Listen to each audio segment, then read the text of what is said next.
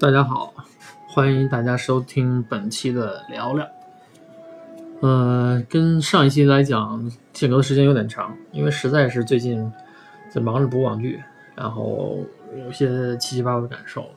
所以说想来呃分享一下吧。因为前段时间又还忙别的一些事情，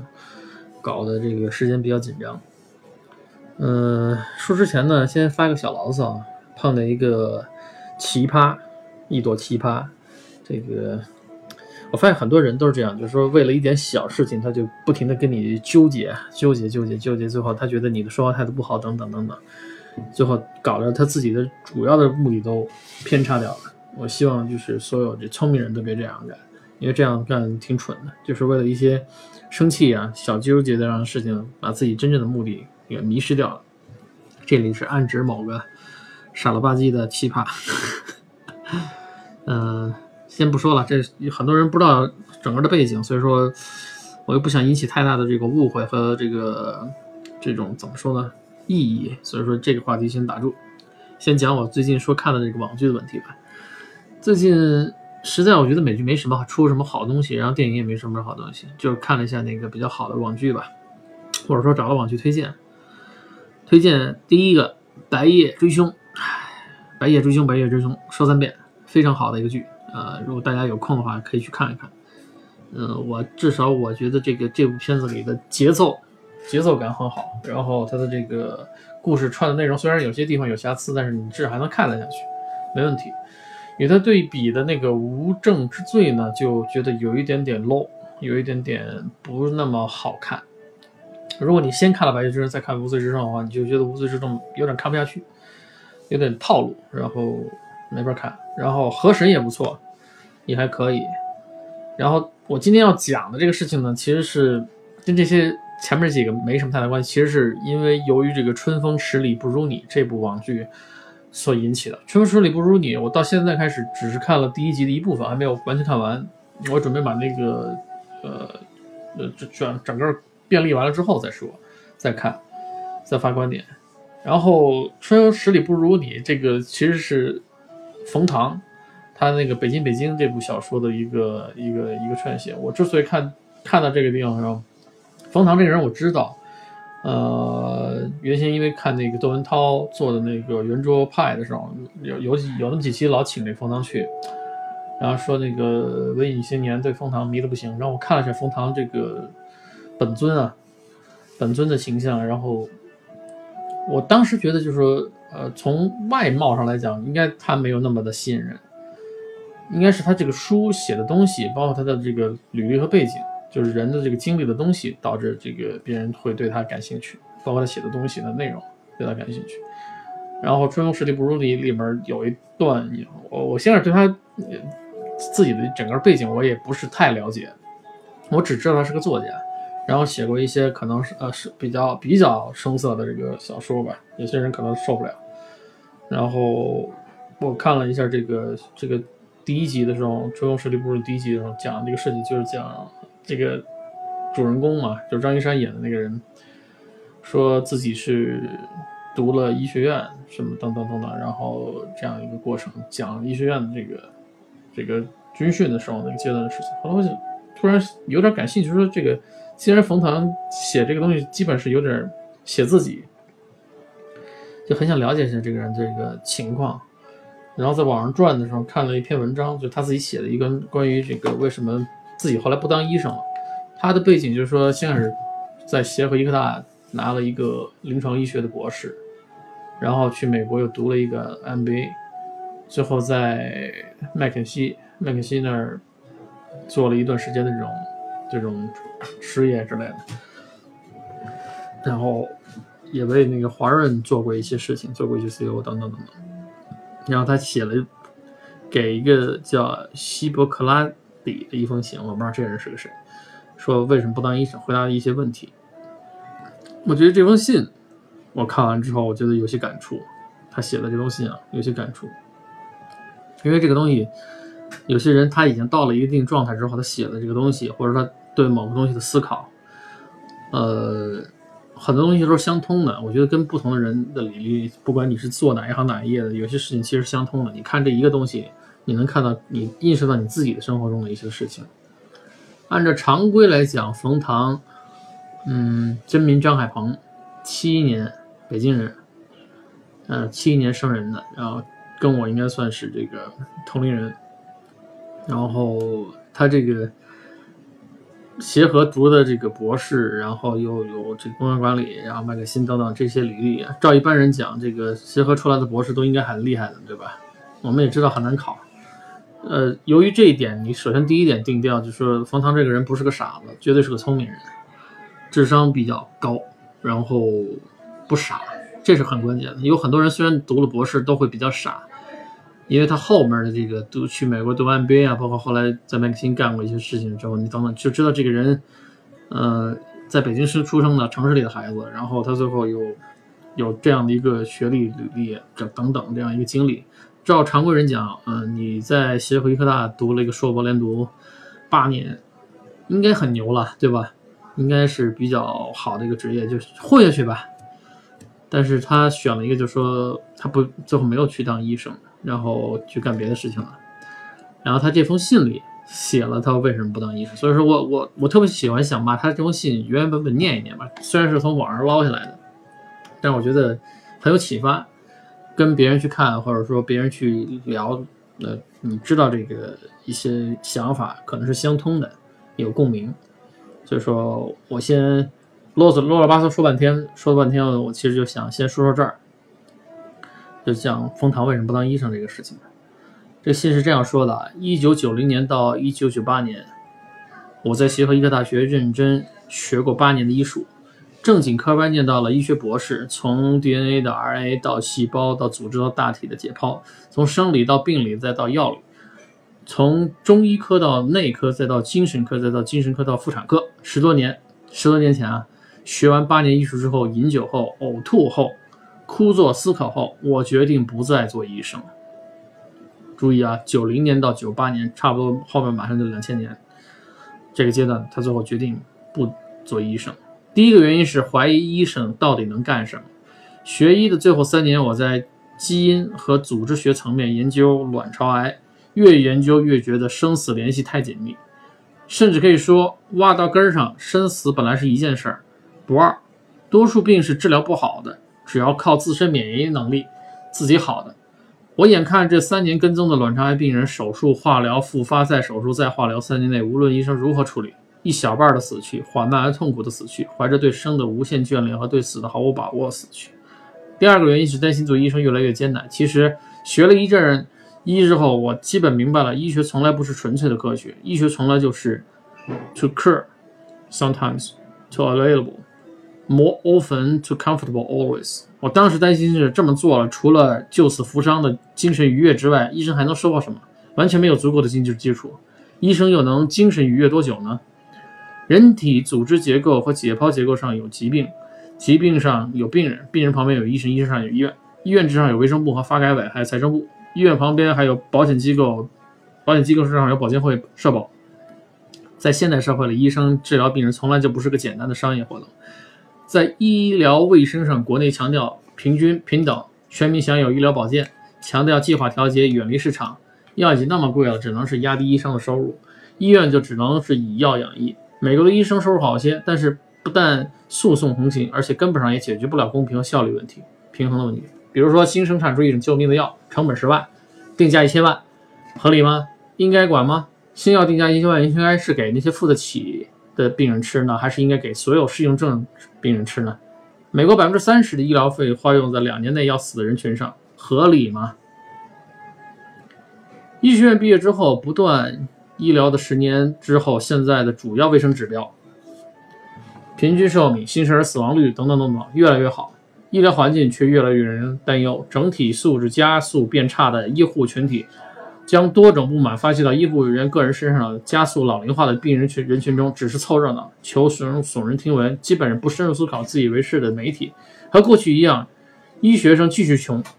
继续请不起美丽的护士小姐吃宵夜，和过去相比，小大夫更加的。穷困，房价比过去高了五倍到十倍。原来在北京三环边上买一个二三十平米的小房子，骑车上下班，现在在泛北京的河北燕郊买一个三十平米的小房子，太远了，骑车上下班不可能，怀孕了，挤地铁了，公交啊怕早产，想买个 QQ 车代步，北京市车辆限购条例又出台了，小大夫熬到了副教授，医院同一个科室中的正教授还是四十多名，一周轮不到一台手术，每次手术都是下午五点之后开始，和过去相比，大大夫的挂号费是涨了点，还是在一本时尚杂志的这种价格上下。一上午还是要看几十个病人，还是要忍尿、忍屎、忍饿、忍饥，每个病人还只能给几分钟的问询时间。大医院继续像战时医院或者是灾后医院一样，从黑夜到白天，大医院到处是病人和陪病人来的家属，目光所及之处都是临时的病床和支起来的吊瓶。病人继续不像人一样的被关怀，没有多少医生能够有时间和耐心去安慰、缓解、治愈他。和过去不一样，除了贫困，医生开始有了生命之忧了。个别享受不到基本服务的病人开始动手了。几年前，我们还只是隔几个月积分一次，现在已经变成每隔几个月就要积分一次了，甚至隔每隔几天就要积分一次。一个月的时间，一个医生被患者砍死，一个医院主任的生殖器被踢烂了，人民医院某主任被殴打致骨折，南昌医闹与医生百人对打。鉴于人身安全越来越受到威胁，我们科的医生已经准备组团学习功夫了。教练提供的有咏春拳、跆拳道、搏击、散打，不知道该先学哪个。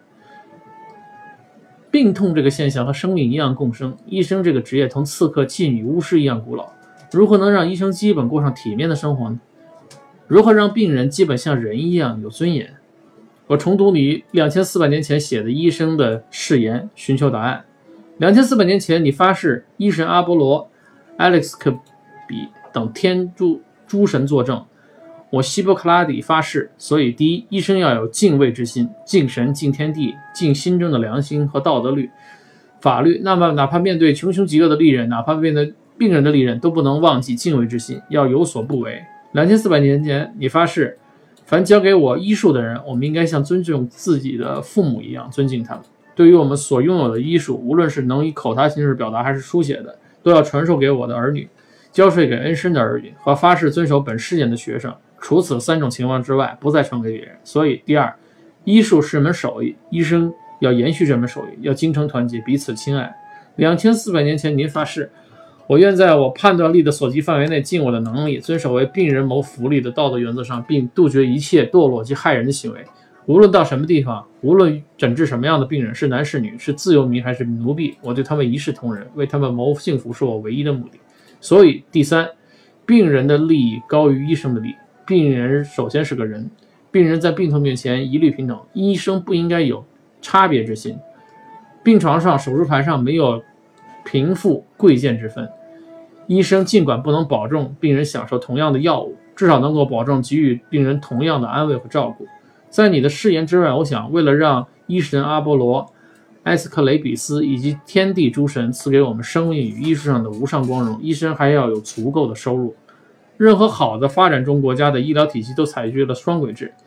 不过分强调绝对公平，在保证基础医疗的同时，提供高端医疗服务，满足差异化的医疗需求。我坚信，在这个每年为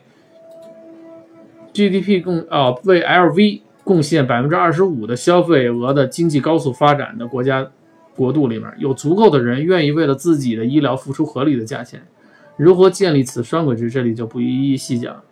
在制度、体制、世风基本改变之前，我还是建议医生面对利刃要学会保护自己，苦练逃跑，每天研习医术的同时，研习凌波微步和五十米加速折返跑。为了逃跑方便，建议参参考胡服骑射，变白大衣为白长裤。希波克拉底，你有更好的办法吗？冯唐再拜。这个。虽然有点调侃，但最后写的这个这个最后这个结尾虽然有点调侃啊，但我基本知道的这个希波克拉底到底是个啥，应该是这个他们这个医生宣誓之前可能是古圣先贤吧，相当于是这个华佗之类的。但是这个他写的这个东西，就是这个关于医生的这个问题，就是收入也好啊，待遇也好，然后包括这个医生所面临的这些东西，包括这个实际上你能不能治，其实。三个原因嘛，第一个就是医生到底能干什么，第二个就是医生做的太困难，还有第三个原因就是病人的利益的问题，是吧？就是到底是不是是你要把病人摆在这个首位，要尊重他们的手段这个问题。所以说他考虑了三个这个东西之后，我觉得这人很聪明，他觉得自己做不到，完全做不到。就是你不能可能，首先你这个医医术没有达到能去把对方治好，然后你心里看着这些你治不好的人死掉，这是一件很难受的事情。第二个事情就是说，本身做医生现在在中国，然后这种种这个事情，大家也知道医闹也好，医患矛盾也好，等等这些乱七八糟事情掺和在一块儿，也很难做，就是实际的物理环境也很难做。第三个就是对待医生。呃，就是处理病人的态度这方面，这个怎么说呢？就是本应该是一个一一一呃一视平等的，但实际上你周围的人也好，你这个实际的这个运行的体制机制也好，它达不到让你说对每一个人都很平等的去去对待。呃，甚至于是在一定情况下只能鼓励双轨制嘛，就是有有有钱的人享受更好的服务，然后没钱的享受基础保障服务，就这么个意思。所以说他想了想。不掺和这事儿了，就不当医生了，不干这个大夫这事儿了。这当然是他自己写的这个这个出发点的想的一些问题，但是这个由这里头我们可以延伸出去啊，就想不同行业其实都或多或少存在这个问题。就是不同行业里面，你现在回头看看，呃，因为我是 IT 圈子的，然后我觉得这 IT 圈子里其实这些年也无外乎这么几个原因，就首先。我曾经跟我原先同事说过，就是 IT 干的这些事情，包括像他们游，特别是在那个游戏公司的，我觉得干了些什么事情？其实不过就是搞搞了一些更费电的程序，更费浪费计算机能源的这个程序，然后消耗更多的人去玩游戏，然后形成这种精神鸦片，就是干这个事情，还能干什么？也没有什么太多干什么别的东西。然后写这种 Windows 也好，写应用程序这帮人也好，哪怕现在云计算 AI 这些东西也好。我们不能否认它正面的地方啊，但是你实际看看，他们做来做去，做来做去，就是把这个机器越做越复杂。呃，早先可能是小几个产业方向就能把这个事情做好、做完了的这个事情，他最后非得把这个系统累加系统、系统叠加系统。最经典的就是我因为知道，就像招行的这个中心，它每年可能要上十几个、几十个这样的应用系统。他说白了就是把一个简单的事情搞得越来越复杂，然后他还把这个东西当成个指标来看。那你想想，这个这这种大规模的这种数据中心的这种银行类的，还是行业的标杆呢，还都这么干，那其他的系统体也会也会是类似这样的一个做法。所以说，你今天享受的这些网银也好，享受的这些网络上的这些东西啊，它也有便利，但实际上它在背后底层，由于迭代过多的这种系统，也存在这种。就是生和死的问题，就是这这个系统你需要代代谢掉它，但是你又不敢把它给代谢掉。这也是为什么有些大的这种数据中心，呃，以前布的线，呃，以前布的系统，有些东西它今天为了逃避责任嘛，或者说也没有那么强的人去改，敢改敢动，因为一旦一动就歇菜了。民航就不用说了，像民航系统的那个呃，被 Unisys 捆绑了，民航的那个我们国家民航在这个。呃，西单那边那个他们民航大楼里面那个东那套系统，就是就是被这个 Unisys 这个系统给彻底捆绑了。然后可能货运的一些地方可能被 IBM 的吃掉一些吧，大部分的客运的都是在 Unisys 的这个老系统里头，甚至为这个事儿还专门养养了个印度阿叉在那个银行办公室里头，就因为那个那个印度阿叉岁数也很大了，也六七十岁了，恨不得去去看这系统，因为就他会那个玩意儿。一个原始的原原始系统，但你可以想象，民航实际上后来上了很多应用系统，像什么什么各种各样的应用的 APP 啊，什么等等上了很多。那它最后面那个取数据的东西还是那个老的那个东西，Unix 最老的那个大机。呃，所以说就能感觉到一个很相似的。他不做医生，我可能未来做这个 IT，我觉得也越来越看得很很很费劲。第二个，他是担心这个医生的这个环境难受。其实。今天的做 IT 的人，你不光是这个做系统维护的也好，还是做系统开发的也好，一样也存在这种问题。就是说，你做到一定程度之后，这个这个那医院叫医患矛盾，这个 IT 这个行业里其实变成的是运维跟这个呃开发的矛盾，然后这个开发跟前面客户的矛盾等等等等，它这个矛盾也是越来越积累的。为什么呢？就是说，它这个系统里边积累的东西很多嘛。还是前面第一个原因，就是你无法自主的主动，哪怕你再自主、自主开发、自主的去去控制这些东西，那你环境还是不好。所以说这个，而且目前看这个硅谷的这个这个趋势，好像有点像全民大练兵，就是恨不得让很多人都去做编程，然后他培养一大批便宜的人出来。便宜大批便宜人出来，从公司的短期项目上看，我觉得还是可以考虑的，就是用便宜的人，让大量的编程的新手去编一些东西。但是你这个积攒积攒下来，这个真正有程序的这一帮程序员也好，或者做项目的这人也好，往往会会被慢慢被淘汰掉。这是一个比较短视的行为吧。尽管计算机这个些各种各样的技术每年都日益更新，然后很多人还被逼迫着还在这个圈里不停的。呃，自己兴趣也好，或者说是被压迫的也好，你不停的要更新自己知识去跟跟进。但实际上，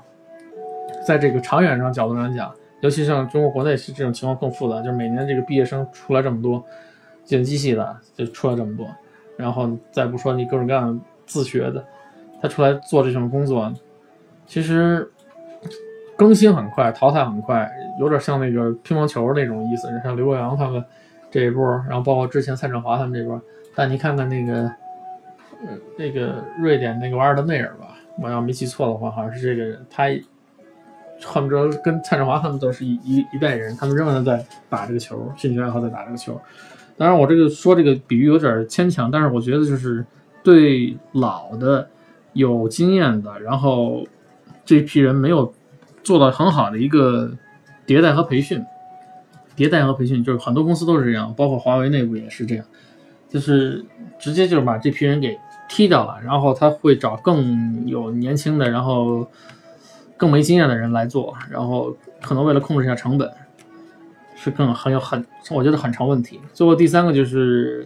冯唐说是病人利益高于一切，高于医生的这个利益这个问题，其实应该是保证医医生利益的前提下来保证病人利益。你想，如果你这个。你这个人，你具体这个做事情关心病人的这帮人，他们这个情绪不好，怎么可能病人才能获得一个好的一个服务呢？所以说，IT 圈子也是一样的，很多老板都是不停的让这帮人加班，写东西加班，什么什么事事情加班。最近我看了有一个帖子，就是是关于讲这个呃工人的，还包括可能也看包括 IT 圈子这些人乱七八糟的事情吧。就是说，啊，好像看美国人好像工作都很清闲。干干着干着，下午三点钟就下班了，然后就就没什么事儿，回家喝喝茶，呃，弄弄弄树什么乱七八糟，也包括工会的一些人。然后有一个人就去跟他们讨论了一下这个情况，是不是人家都很清闲，老美活得很很滋润，很很很清闲？不是这样一个意思，人家很早起来就上班，人家是跟工会或者跟公司协商好了，我可以提早上班，提早时间上班，然后我把我的真正有有能力的这个时间段的工作。我全都做完，然后我很高效做完，而不是磨洋工。中国国内不光是 IT 公司，其实好多公司也是类似这样。很多人都是 怎么说呢？他知道老板会逼你加班，嗯，不管项目做完了没做完，老板没走，然后你也得跟着耗。最后就大家身体都搞坏，这项目也低效率做。当然不否认有些混子，他就是特别会混，就是在上班的时候他不好好干活，下班临下班之前开始加班是吧？开始才是真正做工作的时候，这怎么说呢？就是这种环境下混，培养出这样的一种混子，就把这个整个这个办公室的这个文化，包括这个做事情的这个风气都搞坏掉。真正那种讲求效率，比如说交给你一个事情，交给你像该这个时间段你把这个事情做完，就 OK 得到认可就行了。不行，非得大家都熬熬鹰似的熬着做这种项目。哎呀，这不光是外企。那个国企也是一样的，都是一样的，这可能是一个傻逼文化吧，导致的这样一个结果。所以说，这期聊的就是有感而发吧，把这个看到这个冯唐这篇文章之后，心里想的一些事情，给大家来分享一下。以后有其他的那个相关的这些东西，比如说又看到新的网页啊，或者看到某些东西有触动啊，一些信息，然后再给大家做分享吧。好吧，再见。